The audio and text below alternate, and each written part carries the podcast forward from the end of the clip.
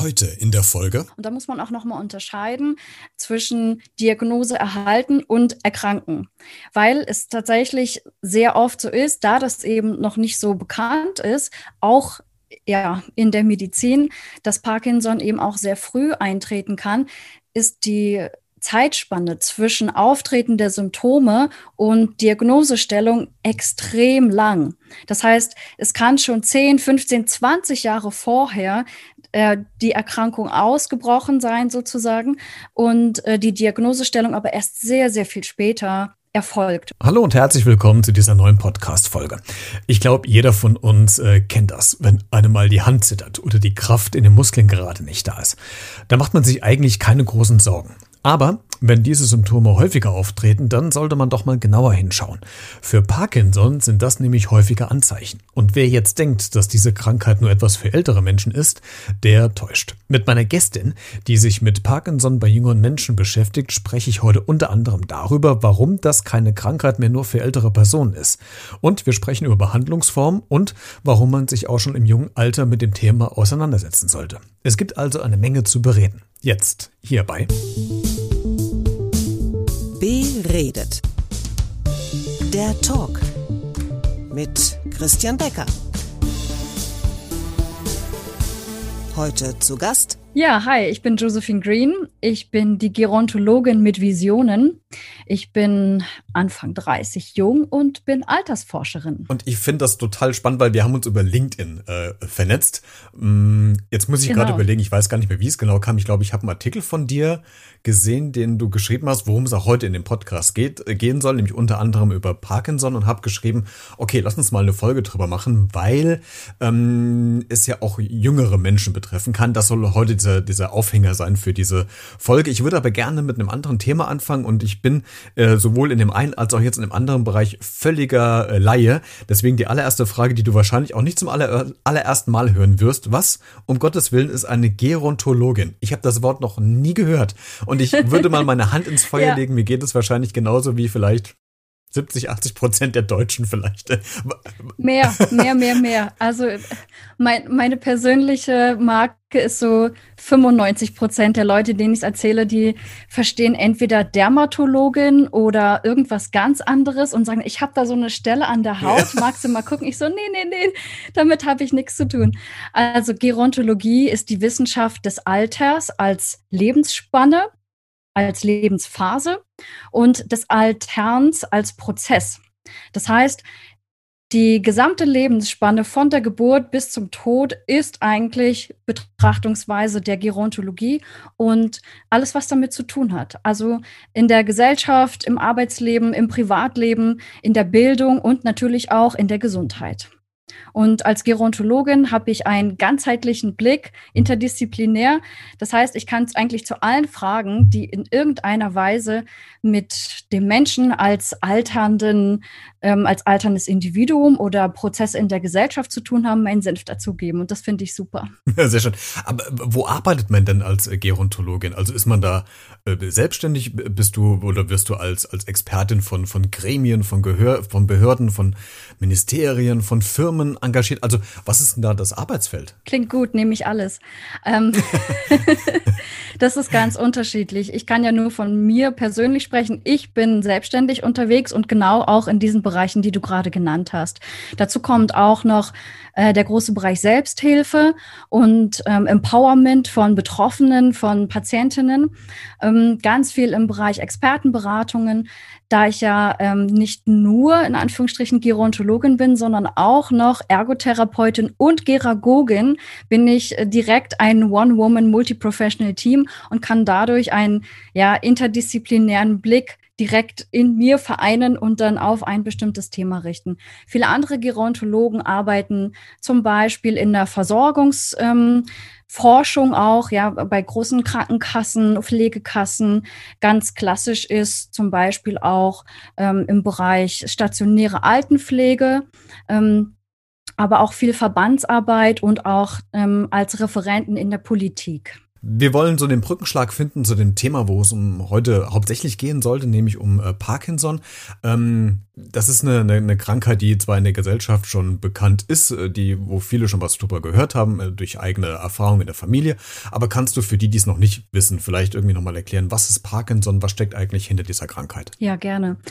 Parkinson ist eine neurodegenerative Erkrankung und zwar die zweithäufigste neben Demenzen.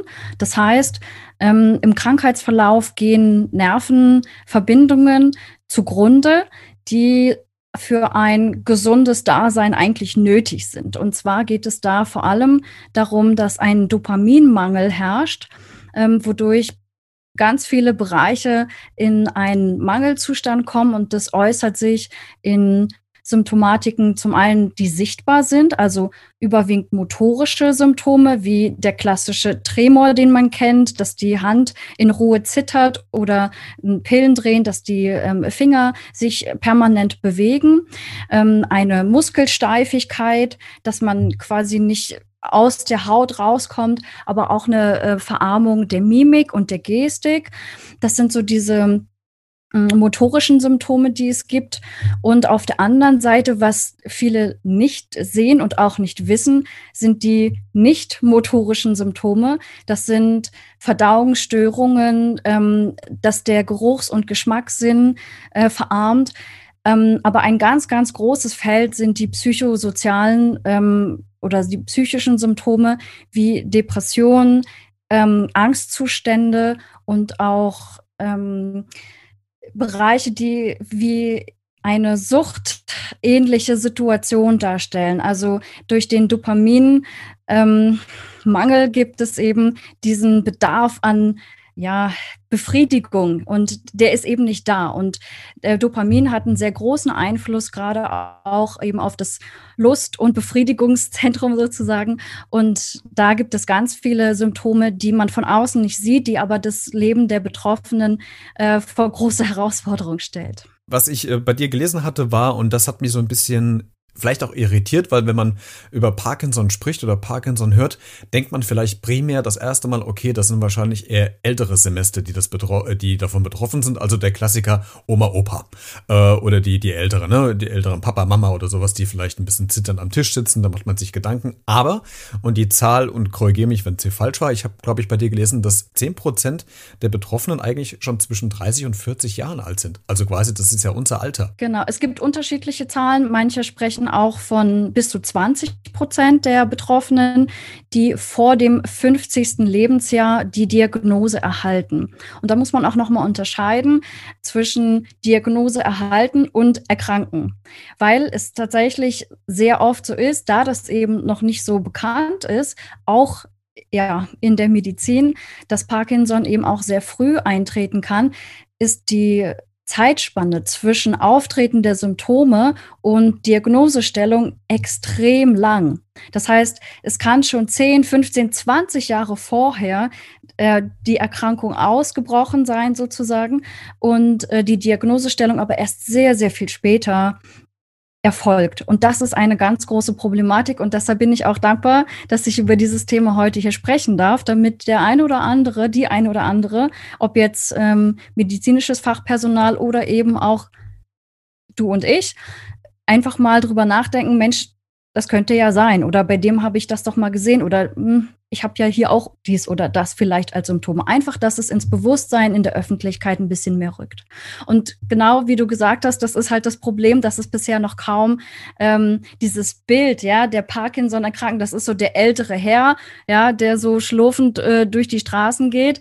Und naja, mit dem habe ich ja nichts zu tun. Das ist richtig. Aber irgendwann trifft es vielleicht einen in der Familie und äh, dann wäre es eigentlich ganz froh gewesen, man hätte vorher schon ein paar Informationen bekommen. Lass uns aber nochmal bei den bei den jüngeren Menschen äh, bleiben, also bei uns in dem äh, in dem Altersbereich. Du hast ja eben so ein paar Symptome gesagt, also dass es quasi darum geht, dass, dass man zittern anfängt oder die Rotation der der Hände ähm, oder motorische Einschränkungen, dass die Muskeln schwer werden ich meine, jetzt, vielleicht kennst du das auch. Jetzt hat man auch mal Tage, da zittert eine mal die Hand oder es ist das zittert das Augenlid, äh, weil vielleicht irgendein Nerv irgendwie gerade nicht mehr ganz so will, wie, wie er eigentlich soll.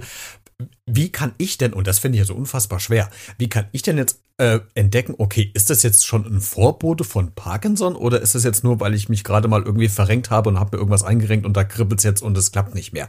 Also kannst du vielleicht da sagen, ähm, ab wann ich denn für mich persönlich vielleicht mal überlegen sollte, mich mal äh, diagnostizieren zu lassen, testen zu lassen, untersuchen zu lassen. Also was, was würdest du einem raten? Ja, also vorab, ich bin ja keine Medizinerin, das heißt, das ist auch nur äh, unter Vorbehalt natürlich, aber ich kann natürlich ja. versuchen, ein paar Hinweise zu geben. Ähm, genau.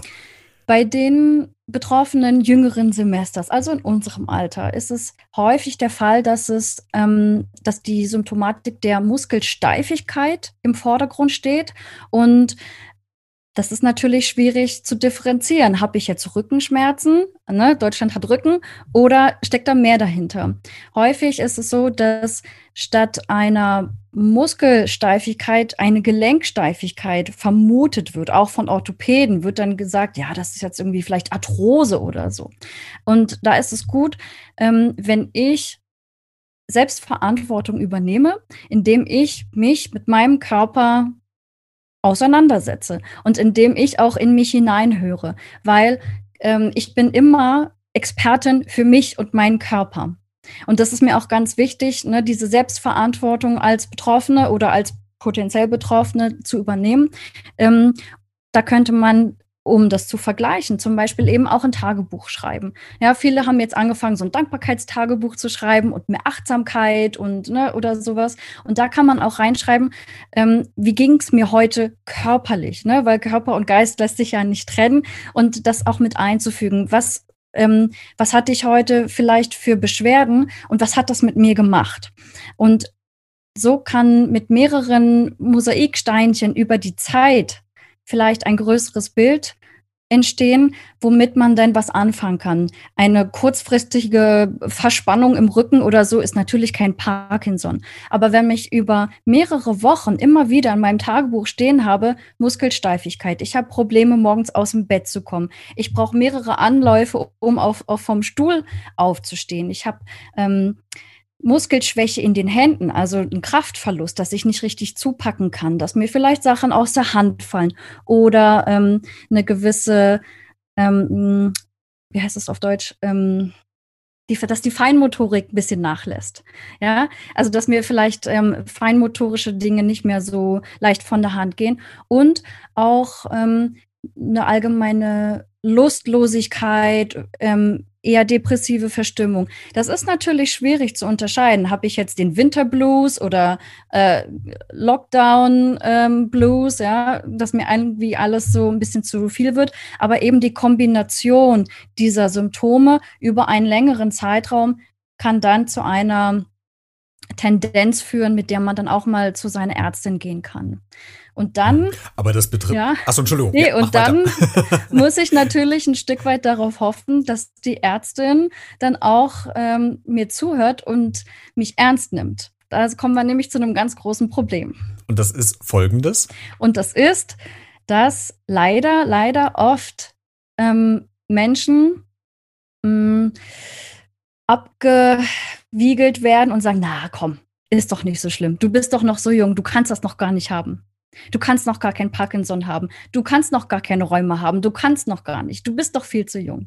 Weil einfach diese starren ähm, Diagnose- und Denkmuster noch bestehen und nicht wirklich anhand der Beschwerde oder Symptome geguckt wird, sondern nur in diesen Schubladen von Alter gedacht wird. Und das ist hochproblematisch. Und da auch, äh, du hast es eben schon gesagt, auch du bist keine Ärztin, äh, das ist, ähm, das muss man nochmal klarstellen. Aber kannst du trotzdem was sagen, wie wird denn Parkinson diagnostiziert? Also kannst du da was zu sagen? Geht das über äh, Blutwerte oder macht man, macht man da Tests mit dem, mit dem Arzt? Kannst du da was zu sagen?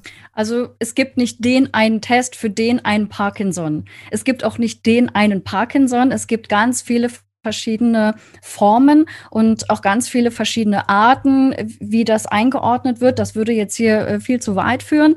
Mm. Und deshalb ist es jetzt nicht wie, dass ich jetzt sagen kann, ich habe jetzt eine Infektion und dann habe ich erhöhte Werte, dies oder das. Es sind wirklich ein Zusammenspiel von mehreren ähm, ja, Durchläufen, die man macht. Also gibt es die Steifigkeit in den Muskeln, habe ich ähm, ähm, eine posturale Instabilität heißt eine, eine Unsicherheit in meiner Haltung, Gleichgewichtsstörungen. Das ist oft der Fall, dass ähm, man zur Seite noch sich gut ausbalancieren kann, aber nach vorne oder nach hinten ähm, kommt man ganz schnell ins Fallen rein. Also es gibt keine wirklich Ausgleichshaltungen ähm, mehr. Das wird alles untersucht. Ähm, oft wird auch ein Riechtest gemacht, weil häufig ähm, bei einem Parkinson oder Parkinson-Syndrom die, die ähm, Riechzellen auch nicht mehr ansprechen. Also wenn ich einen Geruchsverlust habe, ist das ein gutes Indiz zum Beispiel. Und dann kann man eben auch über bildgebende Verfahren schauen, ob sich eben Strukturen im Gehirn verändert haben. Und wenn dann quasi diese Diagnostik ähm, oder Diagnose feststeht, äh, dass, dass jemand Parkinson hat oder am Parkinson leidet, hast du eben gesagt, man muss unter, unterscheiden nochmal, ob er schon krank ist oder ob er äh, vielleicht eventuell in Zukunft erkranken könnte. Aber wie werden denn diese Menschen behandelt? Also ist es eine rein medikamentöse Therapie oder spielt da, weil du bist ja auch Ergotherapeutin, spielt da sowas auch eine Rolle mit da rein? Wie, äh, wie, äh, wie werden dann äh, Menschen mit Parkinson behandelt? Ja, auf jeden Fall ähm, ist es auch ganz wichtig, dass dass der Betroffene, die Betroffenen selbst aktiv werden. Es kommt auch wirklich darauf an, zu welchem Zeitpunkt, in welchem Alter, in welcher Lebenssituation die Diagnose gestellt wird, sodass man schaut, was ist jetzt ähm, die Situation, was sind die Bedürfnisse und was können wir regulieren. Ähm, es gibt keine Heilung im klassischen Sinne des Wortes für Parkinson. Es gibt aber sehr viele Möglichkeiten, den Verlauf oder die ähm, Lebensqualität der Betroffenen zu verbessern. Und das ist wirklich Ziel Nummer eins, dass trotz Diagnose und trotz äh, Erkrankung ein erfülltes und volles, glückliches, gesundes Leben möglich ist. Das ist Ziel Nummer eins. Und da ist die Selbstverantwortung der Betroffenen total wichtig, weil ähm, ich sage mal, Parkinson möchte das Leben verkleinern und einengen und leiser machen und ne, klein machen.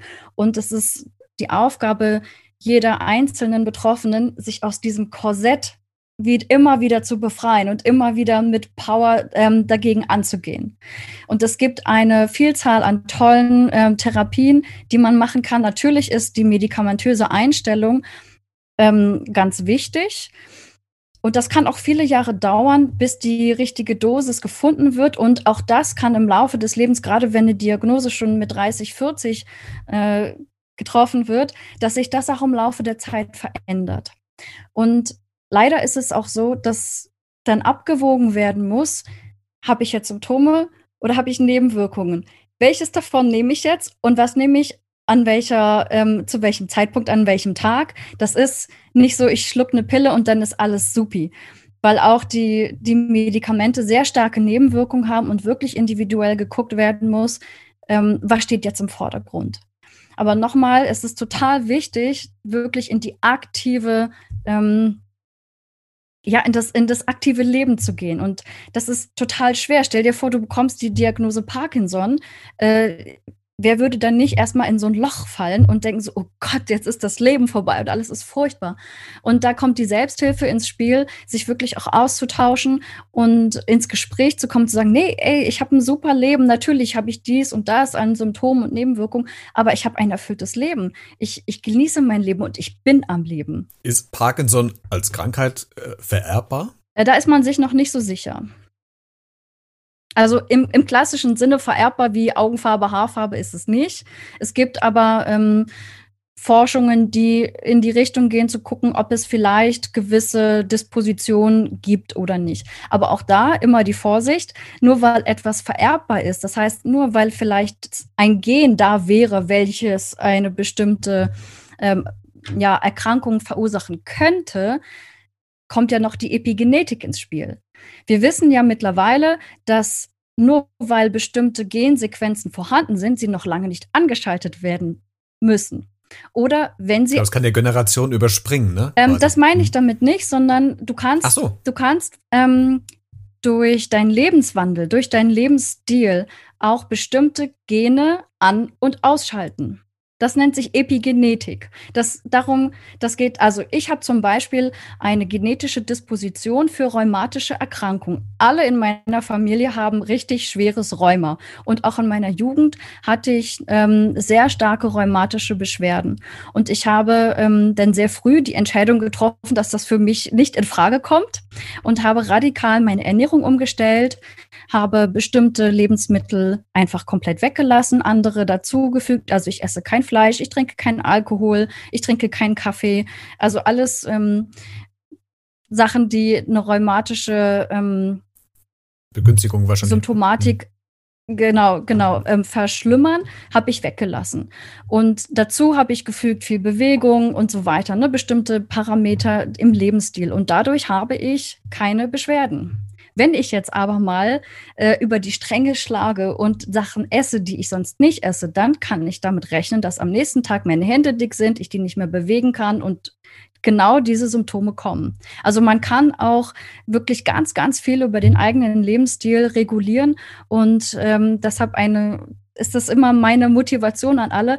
Eine Diagnose ist immer nur eine Momentaufnahme, ist nur eine Überschrift. Aber was darunter dann alles ausgefüllt wird, das ist offen. Es zeigt ja auch, dass man selbst ganz viel da, dazu tun kann, damit es nicht äh, vielleicht ausbricht oder Fall. jedenfalls gemildert Fall. wird. Ich habe aber deswegen die Frage gestellt, ob, äh, ähm, ob es vererbbar ist, weil ich ja recherchiert habe und ich glaube, dein Opa hat ja Parkinson. Ne? Ja. Und äh, deswegen habe ich äh, die, die, die, die Frage gestellt, auch die Fortfrage, hat man dann selbst Angst, an Parkinson zu erkranken, wenn das so dicht in der Familie selbst drin ist? Macht man sich da Gedanken drüber? Angst ist nie ein guter Ratgeber, egal in welcher Situation.